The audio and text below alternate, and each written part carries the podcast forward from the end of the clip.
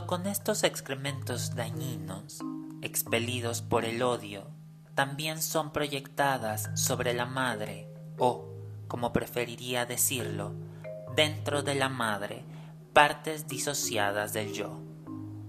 Estos excrementos y partes malas de uno mismo no solo sirven para dañar al objeto, sino también para controlarlo y tomar posesión de él. En la medida en que la madre pasa a contener las partes malas de uno mismo, no es sentida como un ser separado, sino como lo malo de uno mismo. De Melanie Klein en Notas sobre algunos mecanismos esquizoides de 1946. Hola, ¿qué tal? Yo soy Manuel y les doy la bienvenida a un episodio más del podcast de Psicoanálisis Libre.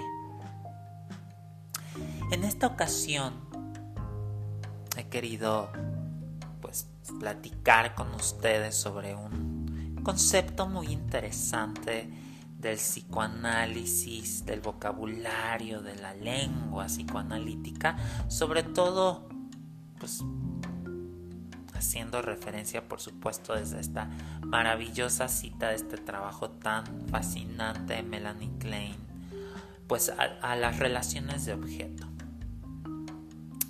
Que de pronto el asunto de la proyección eh, pues es algo que no se logra entender del todo, ¿no? O sea, claro, en un primer momento uno pues puede pensar que proyectar es poner algo propio en el otro, ¿no? Pero eh, se queda un poco corto, ¿no? El, concepto de proyección a secas. Que, que, que sí, que, que sería esto, ¿no? Como deshacerse de una parte propia y ponerla en otro, entonces ver, ver eso en el otro, pero no hacernos responsable eh, de ello, ¿no? O sea, es más, ni siquiera poder verlo en uno mismo, ni sentirlo, ¿no? Esa sería la proyección. En la identificación proyectiva, que bueno, están relacionadas, se crea una relación con ese otro. O sea, y, dónde podemos ver estas proyecciones? Pues es algo que hacemos todo el tiempo.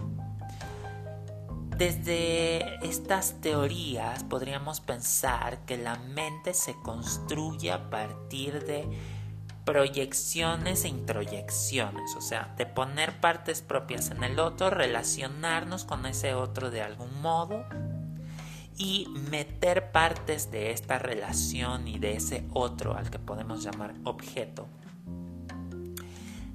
dentro de nosotros y entonces apropiarnos de eso y después proyectar y reintroyectar y volver a proyectar así, ¿no? En un ciclo sin fin Eh, la mente se va construyendo de partes del objeto y de las reintroyecciones y proyecciones y reproyecciones, vamos a decirlo así, que hacemos constantemente.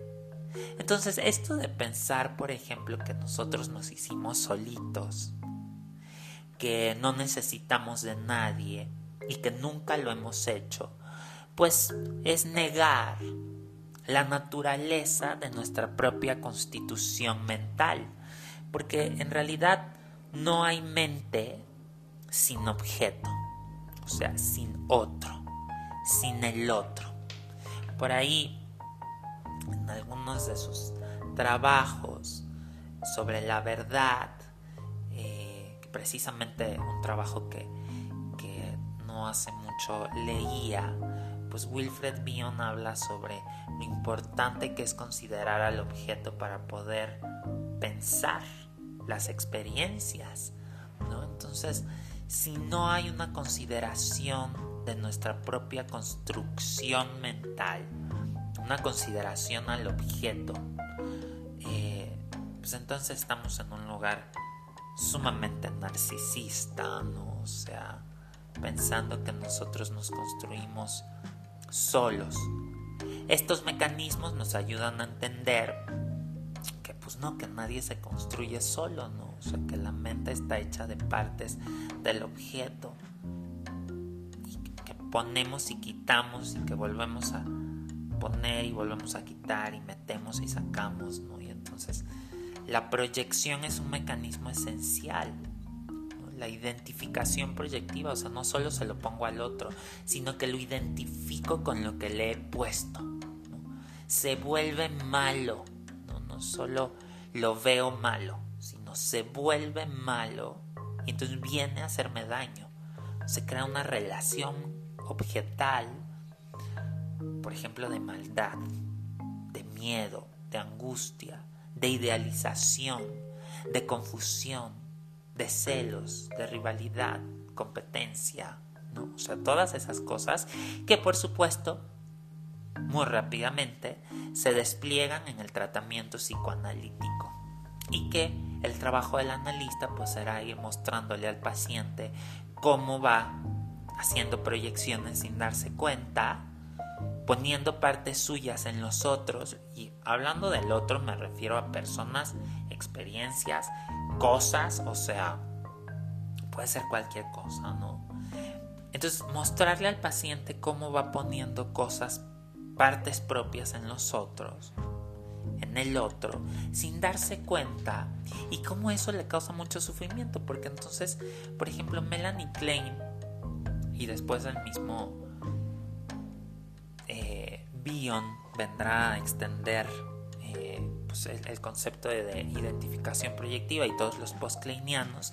Y entonces eh, irá apareciendo esta pregunta de ¿para qué se usa? O sea, ¿cuál es el, fin de, proyectar cosas? ¿Es para controlar al objeto? ¿Es para dañarlo? ¿Es para proteger nuestras partes buenas?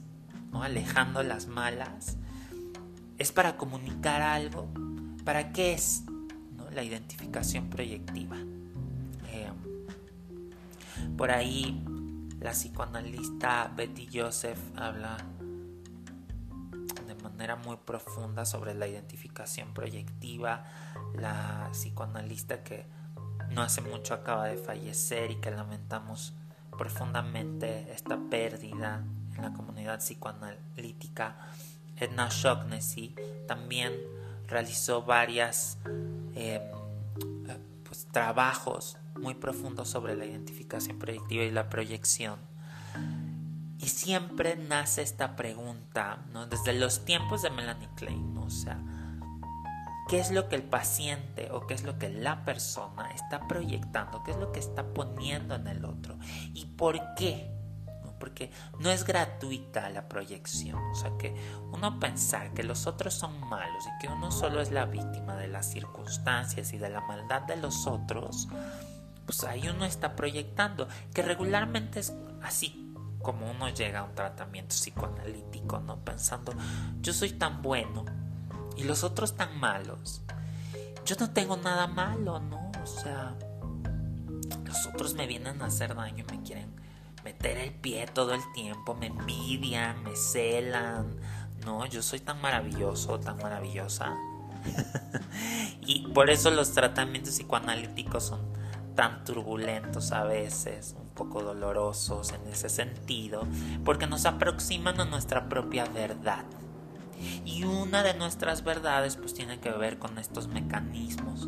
¿no? Al final de cuentas la proyección es una fantasía porque pues en realidad uno no, no le abre la mente al otro y le mete de manera concreta algo. O sea, la proyección es una fantasía que, funciona, digamos, a manera de mecanismo, ¿no? O sea, es un, es un proceso, ¿no? Eh, sacar algo por un motivo y meterlo en otro lado eh, inconsciente lo hacemos sin darnos cuenta que lo hacemos. Por un lado, la proyección es esencial para la constitución, para la construcción del aparato psíquico. Sin proyección no hay mente, ¿no? Pero también Melanie Klein dirá, eh, bueno, pero si la proyección se vuelve excesivamente intensa y es el único mecanismo que prima, ¿no? o sea, o, es el que más hace, del que más se hace uso, pues entonces ya no es eh, algo tan tan bueno, vamos a decirlo así, ¿no? O sea, porque la identificación proyectiva, el proyectar, es un mecanismo muy primario, o sea, es algo que uno hace al inicio de la vida.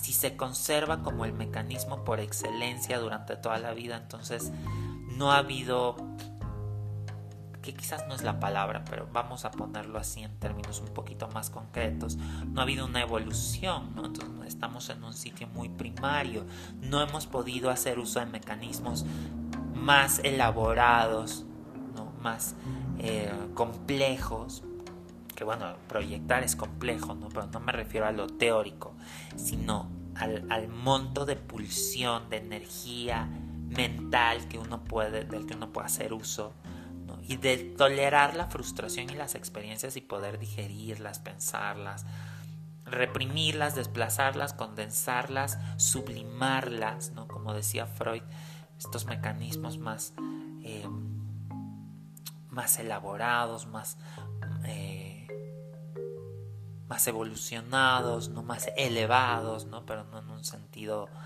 social, ¿no? sino en un sentido psíquico, intrapsíquico, ¿no? Entonces, un psicoanálisis, un tratamiento analítico, pues nos acerca a esto, ¿no? O sea, claro, el analista nos aproxima nuestra propia verdad inconsciente y entonces nos muestra. Mire, ¿se ha dado cuenta usted? Que bueno, claro, comprendo cuando me dice que los otros son muy malos con usted. No estoy dudando de lo que usted me cuenta. Pero también quisiera mostrarle cómo cuando usted viene a hablar de esos otros, pues también tiene sentimientos muy hostiles hacia ellos. Deseos de destruirlos, controlarlos, callarlos, alejarlos, despedazarlos, eh, fulminarlos dentro de su mente que hagan lo que usted quisiera que hicieran, por ejemplo. Y esas aproximaciones a nuestras partes pues, proyectadas es una especie de recolección de aquello que hemos puesto, no en nosotros, en el otro, en el objeto. Un análisis puede ayudarnos a recolectar nuestras partes que hemos proyectado y hacernos cargo de ellas, pero es doloroso necesario porque Melanie Klein en su genialidad pues algo que a mí me gusta mucho sobre la teoría relacional, a la identificación proyectiva es justamente esto que que, que dice Klein en, aquel momento que al final el que termina más dañado en todo esto en el uso de la identificación proyectiva tan masiva, ¿no? Vamos a ponerlo así como después Bion lo dirá, De manera tan intensa y tan frecuente. Pues el que termina más dañado es el propio yo, ¿no? O sea, una nuestra mente es la que termina más dañada porque si estamos quitando pedacitos y poniéndolos en otros lados, Melanie Klein dirá que el yo se empobrece, o sea, se va volviendo raquítico, se va quitando pedazos y poniéndolos en muchas partes y deshaciéndose de, de, pues sí, de trozos de sí mismo. Cuando uno puede darse cuenta de esto en un tratamiento profundo, cuando uno se acerca a su propia verdad y descubre estas cosas, pues uno se puede deprimir, ¿no? Uno se puede poner muy triste porque se da cuenta de lo que ha hecho, ¿no? De cómo se ha empobrecido a sí mismo. Y entonces, cómo el analista no quiere jodernos la vida diciéndonos que también nosotros somos pues, un poco malvados, ¿no? Un poco controladores, que también somos celosos, que también somos envidiosos, que también queremos hacerle daño al otro, ¿no? Que no quiere arruinarnos la vida diciéndonos, sí, tú también eres malo y entonces jódete, ¿no? Eso uno lo puede pensar al inicio, quizás, ¿no? Pero cuando uno en verdad contacta con estas partes tan importantes, pues uno se puede poner un poco triste porque, pues claro, también nos damos cuenta que nuestro analista, nuestro terapeuta, no nos dice todo esto para arruinarnos la vida. Nos lo dice para ayudarnos a integrar, a integrarnos, a recolectar estas partes y volver a sentirnos más completos a tener una visión más integrada del mundo, sí, pero primero de nosotros mismos. Y eso es muy importante.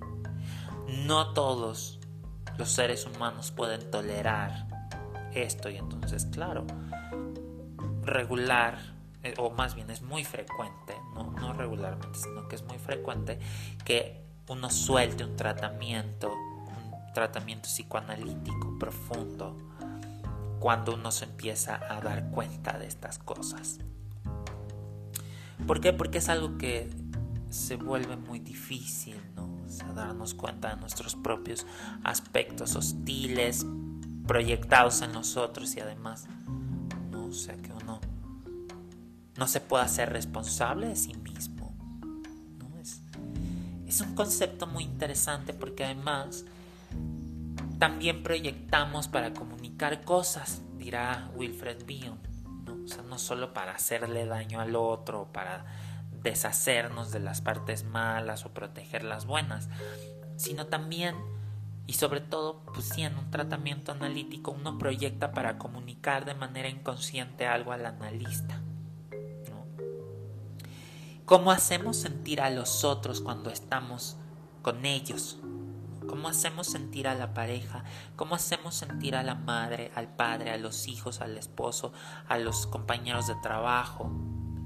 Cuando estamos en un lugar, escuchando una conferencia, en un congreso, y damos una opinión, ¿somos conscientes? ¿Podemos percatarnos del clima que generamos? de la manera en la que nos comunicamos con los otros, de la manera en la que levantamos la mano y damos nuestra opinión. Queremos hacer sentir incómodo al otro. Queremos hacerle sentir que nosotros sabemos más que él o que ella. Queremos hacerle saber que nos encantó lo que dijo, que nos quedamos vulnerables ante lo que dijo. ¿Qué? Cuando uno se psicoanaliza, uno se hace estas preguntas, ¿no? Cuando yo digo lo que digo, ¿por qué lo digo? ¿Cómo se sentirá el otro cuando yo hablo, cuando yo pienso? ¿Le hago daño? ¿Se enoja? La gente se aleja de mí. La gente me dice que, es, que nadie me aguanta, pero digamos, uno empieza a ser más consciente de de estos mecanismos, ¿no? O sea, ¿qué estoy haciendo con el otro? ¿Cuál es la sensación que le pongo al otro? ¿Y por qué se la pongo? ¿Por qué lo genero? Esta conciencia es la responsabilidad psíquica. Ahí es donde uno ya ha recolectado las partes propias y uno se puede dar cuenta. No siempre, ¿no? Porque es imposible, ¿no? Uno no está todo el tiempo ahí pues de repente, ¿no? Uno, claro, si el análisis uno lo puede valorar y, o sea, cuidar lo que uno ha hecho en terapia, en un tratamiento analítico, uno puede pensar sus propias experiencias, ¿no? Y entonces detenerse y, y pensar en esto, ¿no? O sea, ¿qué pongo en el otro?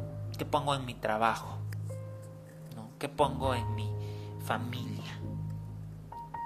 La proyección es un mecanismo muy interesante y bueno, les recomiendo, por supuesto, que se inscriban a nuestro seminario Introducción a la obra de Melanie Klein y los postclinianos. Ahí revisamos de manera muy profunda los mecanismos defensivos primarios, sobre todo la escisión, la idealización y la identificación proyectiva.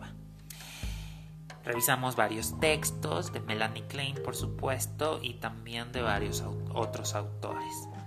En su primera parte revisamos a Melanie Klein, en la segunda parte revisamos a Wilfred Bion y en la última parte revisamos a Donald Meltzer. Entonces, están a punto de abrirse las entrevistas de admisión. Contáctenos en nuestras redes sociales. Ya saben que estamos en todos lados como Psicoanálisis Libre. En Instagram como Psicoalibre. Eh, entren a nuestra página que es psicoalibre.com. Ahí pueden encontrar mucha información o contáctenos vía WhatsApp al 55 32 75 13 30. Y ahí les estaremos enviando toda la información que ustedes soliciten. Me ha dado muchísimo gusto estar con ustedes nuevamente. También quienes decidan iniciar un tratamiento psicoanalítico, contáctenos a ese mismo número y pregunten para que puedan ser derivados con algún alguno de nuestros terapeutas disponibles y de nuestros psicoanalistas de, nuestro cuerpo clínico y académico. Les mando muchísimos saludos y espero que podamos encontrarnos pronto en algún evento que se, que se aproxime en nuestra sociedad. Sé que hemos estado un poco... De pronto nos desaparecemos, pero créannos que estamos ahí cocinando varias cosas. Entonces, mucha paciencia y esperamos pronto a las personas que viven en Ciudad de México y sus alrededores encontrarnos quizás en algún evento presencial. Eh, les mando muchos saludos, espero estén muy bien, cuídense mucho nada, yo soy Manuel y este fue un episodio más del podcast de Psicoanálisis Libre. Hasta la próxima.